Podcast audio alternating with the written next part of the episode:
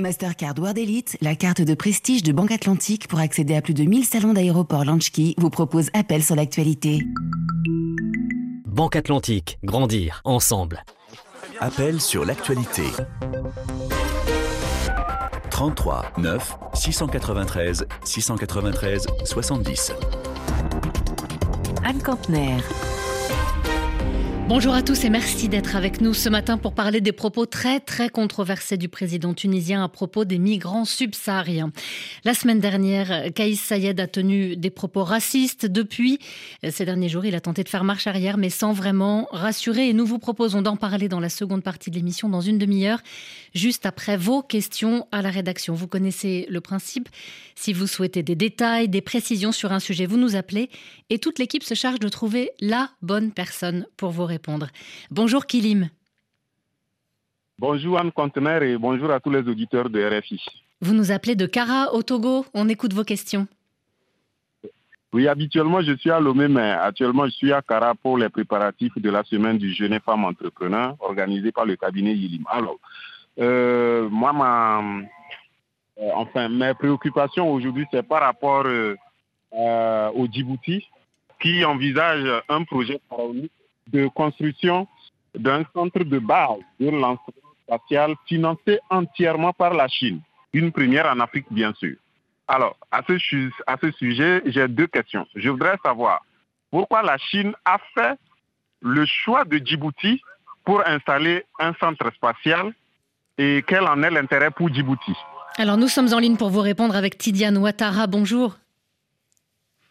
Bonjour madame. Expert spatial auprès de l'Union africaine. Alors Djibouti, depuis des années, s'est positionné comme un partenaire stratégique indispensable avec euh, notamment des bases militaires occidentales et maintenant donc une base spatiale. Euh, quels sont les atouts de Djibouti dans ce domaine?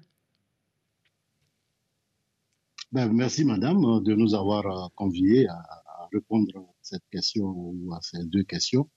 Euh, voyez-vous, euh, Djibouti, comme euh, pratiquement tous les pays africains dans la zone intertropicale, présente une, une, situation idéale hein, géographique pour le lancement.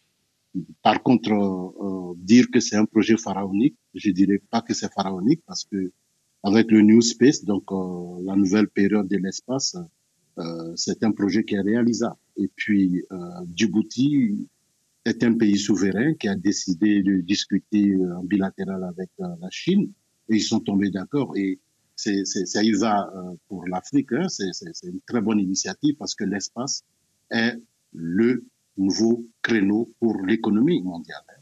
Et l'Afrique doit se positionner dans ce domaine-là.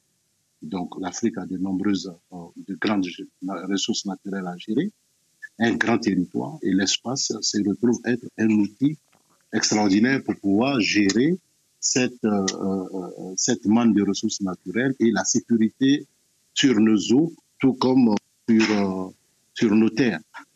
Donc, l'intérêt pour Djibouti existe, mais l'intérêt pour l'Afrique existe aussi parce que Djibouti ayant cette plateforme, plateforme c'est toute l'Afrique qui gagne aussi. Justement, à ce propos, je crois que Kilim, vous aviez une autre question à propos de l'installation future de cette base spatiale. Oui, euh, je voudrais savoir si euh, cela pourrait emmener d'autres pays africains à s'intéresser à la question spatiale. Tidiane Ouattara, est-ce que c'est le début de grands projets euh, concernant l'espace sur le continent africain? Ah oui, tout à fait. Ce n'est pas seulement le début, ce n'est qu'une une continuité. Hein parce que vous vous rappelez, euh, la, commission de l'Union, l'Union africaine, a, donc les chefs d'État et de gouvernement ont adopté la politique euh, et la stratégie spatiale africaine en 2016, déjà en 2016. Donc c'est une vision que nous avons en Afrique d'être dans le domaine spatial. Nous sommes de gros consommateurs sans en être des producteurs. Nous voulons en profiter sur toute la ligne. Et comme je vous ai dit, la gestion de toutes les ressources naturelles en Afrique nécessite d'avoir des outils scientifiques de premier ordre pour pouvoir non seulement avoir la connaissance de nos ressources, mais mieux développer des scénarios pour les exploiter. Deuxièmement, la sécurité, donc le mouvement des personnes, des engins et des, événements, donc les catastrophes naturelles. Et sur nos eaux, nous n'avons aucun contrôle sur nos eaux à partir de nos terres, donc l'espace devient euh, quand même un outil incontournable pour contrôler la mauvaise, euh, disons, comment on appelle, l'exploitation abusive de nos ressources marines, notamment aussi la sécurité sur nos mers. Voyez-vous, nous n'avons pas le choix, l'Afrique, que d'être dans le cœur de l'action. Et l'espace n'est plus ce que les gens pensent, ou l'espace n'est pas ce que les gens pensent, ce n'est pas d'aller dans la Lune. Hein. C'est vraiment d'utiliser tous ces outils. La télécommunication par satellite, les prix sont énormes dans nos pays parce que nous n'avons pas de satellite. nous ne sommes que des consommateurs. Donc, se faire une place dans le domaine des ressources, des contrôles de, la communication, de la surveillance. Merci beaucoup, Tidiane Ouattara, d'avoir répondu aux questions de, de Kilim. Je rappelle que vous êtes expert spatial auprès de l'Union africaine. Autre question ce matin, elle nous vient de Dakar. Bonjour, Mandy. Bonjour, Anne. On vous écoute. Bonjour à toute l'équipe d'Appel sur l'actualité. Anne, j'ai des préoccupations par rapport au réseau social TikTok. En effet, eh, la Commission européenne veut interdire l'utilisation de TikTok pour ses salariés. Et comme je suis eh, utilisateur de cette maquette, qu'est-ce qu'on reproche à TikTok? Alors pour l'instant, la Commission européenne interdit TikTok sur les téléphones euh, professionnels et uniquement pour ses employés, sur les téléphones euh, personnels aussi, mais uniquement quand ils servent à consulter des mails, par exemple. Donc, on, est loin encore d'une interdiction qui s'appliquerait à tous les Européens, mais on va essayer d'y voir plus clair avec Fabrice Epelboin, enseignant à Sciences Po et spécialiste des réseaux sociaux. Bonjour. Bonjour. Qu'est-ce qu'on reproche? Qu'est-ce que les Européens reprochent à TikTok? Alors, ce que la Commission européenne reproche à TikTok, c'est euh, un potentiel problème de sécurité qui permettrait à l'application que vous avez installée sur votre téléphone portable d'accéder à tout un tas d'autres choses sur votre téléphone portable, un peu à la façon du fameux Pegasus, mais euh, pour le coup, de façon parfaitement délibérée des utilisateurs. Ce logiciel israélien qui avait été mis en cause dans des, des opérations d'espionnage. Absolument. Et on pourrait imaginer que la Chine détourne TikTok pour faire la même chose auprès de personnels politiques. Par contre, euh, c'est à distinguer de la menace que font peser les réseaux sociaux et la possibilité à travers eux de manipuler l'opinion publique. Et ça, c'est valable aussi bien pour Facebook, Instagram, Twitter que pour TikTok. Et là, c'est un autre danger qui se profile à l'horizon parce qu'il y a un nombre considérable d'élections qui ont été truquées, manipulées à travers les réseaux sociaux, aussi bien en Europe qu'aux États-Unis ou bien évidemment en Afrique. Mandy, vous aviez une autre question pour Fabrice Epelboin Exactement. J'ai deux autres préoccupations. Comment réagit l'entreprise TikTok Et la, deuxième, la dernière préoccupation, euh, quelles mesures pourrait prendre l'entreprise pour que les utilisateurs continuent de lui faire confiance Fabrice Epalboin, il y a eu une réaction assez rapidement hein, de, de TikTok, de la maison mère de TikTok qui consiste à, nier en bloc, de la même façon qu'au début des tout premiers scandales Facebook, euh, Mark Zuckerberg niait en bloc.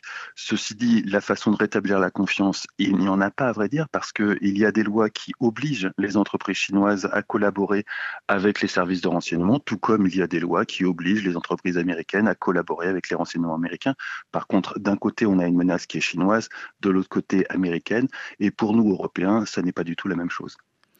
Fabrice Epelboin, la maison mère euh, de TikTok, Biden, a demandé une réunion à, la Commission européenne pour essayer de rassurer. Est-ce qu'on peut imaginer qu'elle fasse des annonces suffisantes pour faire changer d'avis la Commission européenne? Non, ça paraît absolument hors de question. Euh, le risque de sécurité, il est avéré. L'obligation des entreprises chinoises de collaborer avec l'État chinois, il est avéré. Il n'y a rien que pourrait avancer Biden, ce qui puisse rassurer la Commission. Euh, il n'y a vraiment aucune raison qu'elle change d'avis, pas plus que le Sénat américain changera d'avis. Alors Mandy nous disait qu'il s'inquiétait, lui, en tant qu'utilisateur de TikTok. Est-ce qu'il faut que les utilisateurs euh, euh, qui ne sont pas des professionnels des institutions s'inquiètent eux aussi? Oui, absolument, mais pas de la même façon. Le risque pour les utilisateurs, les consommateurs de ces réseaux sociaux, et que ce soit TikTok, Instagram, Twitter ou Facebook, c'est d'être manipulés à leur insu et qu'on manipule l'opinion publique de leur pays respectif. Et ça, c'est un risque avéré. Les manipulations d'élections ont commencé au Moyen-Orient et en Afrique il y a plus d'une dizaine d'années à travers les réseaux sociaux. Elles se sont propagées à l'Occident à travers notamment l'élection de Donald Trump et l'affaire Cambridge Analytica dès 2000 2015-2016. Aujourd'hui, elles sont partout. C'est ce qu'on entend dans Forbidden Story, le grand scandale qui implique des agences de désinformation israéliennes. Mais il y a de telles agences aussi bien en Israël qu'aux États-Unis ou en France. Donc tout le monde aujourd'hui doit se méfier du recueil des données et de ce que les, réseaux sociaux nous proposent. Merci beaucoup Fabrice Epelboin d'avoir été avec nous. Je rappelle que vous êtes enseignant à Sciences Po. Merci Mandy pour vos questions qui, je pense, vont nous servir à tous puisqu'on a tous au moins, j'imagine, l'accès à un réseau social. Dans la seconde partie de l'émission, je vous le rappelle, nous parlerons des déclarations racistes du président tunisien. Depuis, le mot d'ordre chez les étudiants subsahariens qui sont installés dans le pays, c'est ne pas sortir de chez soi pour éviter les agressions. La peur est très très grande. Nous attendons vos réactions. On commencera à en débattre dans une vingtaine de minutes maintenant. Avant cela, on se penche sur les difficultés des étudiants africains en France avec les questions de Modeste. Bonjour Modeste. Bonjour Anne et bonjour à tous les auditeurs et à toute l'équipe de l'appel Vous nous appelez de Pointe-Noire Tout à fait. J'ai des, des, questions au sujet des étudiants africains réfugiés, des étudiants euh, africains qui ont quitté l'Ukraine. Alors, euh, ma première question. Oui, alors, euh, une année après avoir quitté l'Ukraine, pourquoi ils ont toujours autant discuté pour obtenir les titres de séjour en France? Ce qui n'est certainement pas le cas pour les étudiants ukrainiens. Pourquoi cette différence de traitement? Et leur situation a très peu évolué. Pourquoi? En ligne avec nous pour vous répondre, euh, Abdelaziz Mundenjimbam, président de l'Association des Camerounais de France. Vous aidez les étudiants arrivés d'Ukraine. Bonjour. Bonjour, bonjour à tous les auditeurs de RFI. Modeste nous le disait, c'est vrai, ces étudiants africains ne bénéficient pas du même traitement que les Ukrainiens. Oui, je suis président de l'association Maison des Camerounais de France et du réseau Afrique 6e Région, donc qui a mis en place un dispositif depuis un an, depuis euh, mars 2022, pour accueillir ces étudiants qui avaient été victimes d'actes racistes et xénophobes aux frontières entre cinq pays européens et l'Ukraine, c'est-à-dire la Moldavie, la Slovaquie, la Pologne, la Hongrie et la Moldavie. Nous avons mené un travail qui a consisté à aller les chercher aux frontières. Ça a consisté à recueillir 6650 52 personnes, en accueilli 4500 en France, dont 480 étudiants. Il y a eu une directive le 4 mars euh, de l'année dernière qui a été prise par l'Union européenne euh, à la suite d'une demande de la France, de pays comme la France, et qui mettait en place, qui activait pour la première fois la protection temporaire. La protection temporaire signifie qu'on va accueillir, aider, accompagner des réfugiés dans un temps donné. Mais cette protection temporaire était légale dans le sens où elle a été activée pour les réfugiés ukrainiens, des réfugiés ukrainiens de nationalité ukrainienne dont blanc, et pas pour les ressortissants des pays tiers en Ukraine qui étaient majoritairement africains. C'était pour nous un acte de de différenciation, sinon de discrimination. Et un certain nombre d'associations, d'organisations, parmi laquelle la nôtre, sont montées au créneau pour dire qu'il n'était pas normal que des personnes qui fuyaient la guerre arrivaient sur des territoires européens soient comme ça exclues d'un dispositif de protection temporaire. Et, alors, que s'est-il passé depuis? Alors, il s'est passé qu'il y a eu une évolution concernant ceux qui avaient un titre de séjour permanent en Ukraine, c'est-à-dire les ressortissants des pays tiers, des Africains, des Congolais, des Marocains, des Tunisiens, des Camerounais, des Togolais, des Béninois, des Nigériens et, etc. Donc, il y a eu dans cette deuxième catégorie, après les réfugiés ukrainiens blancs, on a ajouté les ressortissants des pays tiers qui avaient un titre de séjour en Ukraine, un titre de séjour permanent, ce qui excluait les étudiants, puisque les étudiants n'ont un titre de séjour temporaire en Ukraine. Donc, ceux qui ont un titre de séjour permanent ont a été progressivement admis dans le cadre de la directive de protection temporaire, à condition d'être conjoints aux parents d'Ukrainiens. Ça encore, ça ne nous plaisait pas. On est monté au créneau avec France Fraternité, une organisation partenaire pour faire des plaidoyers et euh, l'Union européenne et un certain nombre de pays ont accédé à cela. Ce qui a amené le Portugal et l'Espagne à faire l'accueil universel, donc ils ont accueilli tout le monde, mais la France a maintenu un certain nombre de restrictions. Et progressivement, plaidoyer aidant, on a continué pendant 6-7 mois, on a admis un certain nombre de personnes et il y a 1280 personnes qui ont bénéficié de la protection euh, temporaire en France et un titre de séjour permanent. La situation des étudiants est restée. Et, combien aujourd'hui, combien aujourd'hui qui sont encore dans une situation précaire? Alors, dans une situation précaire, sur les 480 étudiants que nous avons accueillis dans le cadre de la Maison des Camerounais de France et du réseau Afrique 6e région, il y a une centaine qui sont allés en, au Portugal et en Espagne qui a offert l'accueil universel. Et qui ont préféré aller dans des pays dans lesquels les, l'accueil était plus favorable qu'en France, avec des conditions qui étaient plus confortables. En tout cas, merci beaucoup Abdelaziz Mundenjimbam d'avoir été avec nous, président de l'association Maison des Camerounais de France. Et merci Modeste d'avoir appelé pour, euh, pour alerter sur cette situation et pour nous permettre d'en parler. On l'entend, un certain nombre d'étudiants africains en France sont encore aujourd'hui en difficulté euh, un an maintenant après, après avoir euh, quitté l'Ukraine. D'autres étudiants sont en difficulté en ce moment. Des subsahariens qui sont installés en Tunisie. Plusieurs d'entre eux ont été menacés depuis les propos racistes du président la semaine dernière. Et Massoma nous appelle d'Abidjan pour en parler. Bonjour. Bonjour Anne et bonjour aux nombreux éditeurs de RFI. Vous aviez des questions sur ces propos de Kaïs Sayed Effectivement, Anne le président tunisien a annoncé prendre des mesures urgentes contre les migrants subsahariens. Alors pourquoi Kaïssa tient un tel discours maintenant? Et très concrètement, quelles mesures compte-t-il mettre en place? Nous sommes en ligne avec notre correspondante à Tunis. Bonjour Lilia Blaise. Bonjour. Ce discours a, a beaucoup choqué. Comment est-ce qu'on peut expliquer qu'il ait lieu maintenant?